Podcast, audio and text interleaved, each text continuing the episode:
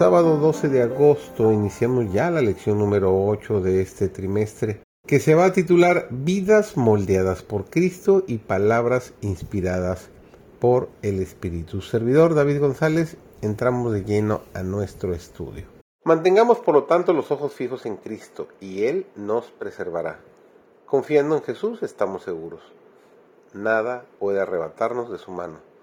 Si le contemplamos constantemente, somos transformados en la misma semejanza, de gloria en gloria, así como el, por el Espíritu Santo del Señor.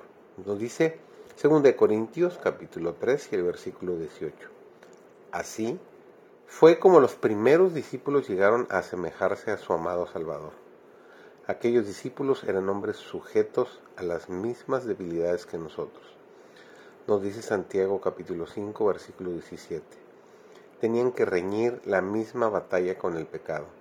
Necesitaban la misma gracia para poder vivir una vida santa. Aún Juan, el discípulo amado, el que más plenamente llegó a reflejar la imagen del Salvador, no poseía por naturaleza esa belleza de carácter.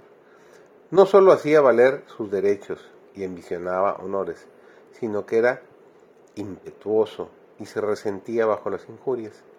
Sin embargo, cuando se le manifestó el carácter divino de Cristo, vio su propia deficiencia y este conocimiento le humilló.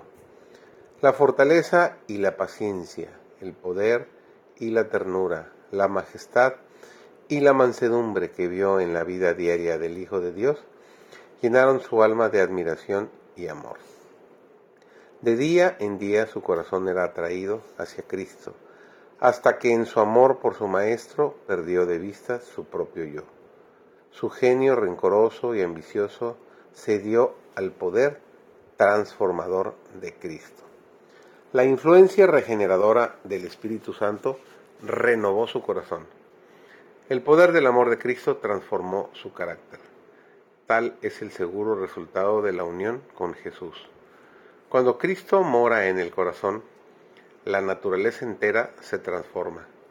El Espíritu de Cristo y su amor enternecen el corazón, subyugan el alma y elevan los pensamientos y deseos a Dios y al cielo.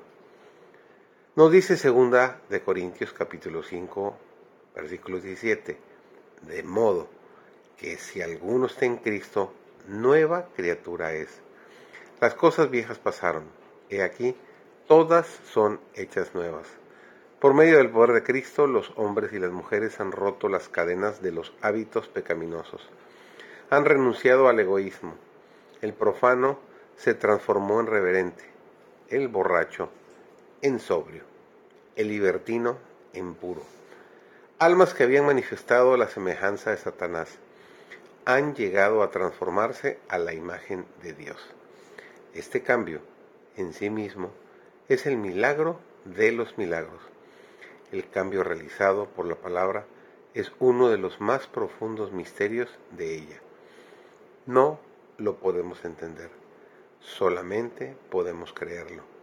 Como lo señalan las escrituras, Cristo en nosotros, esperanza de gloria. Que el inicio de esta semana sea realmente una bendición para ti y el Señor te acompañe en cada momento, en cada paso, durante el transcurrir de estos siete días.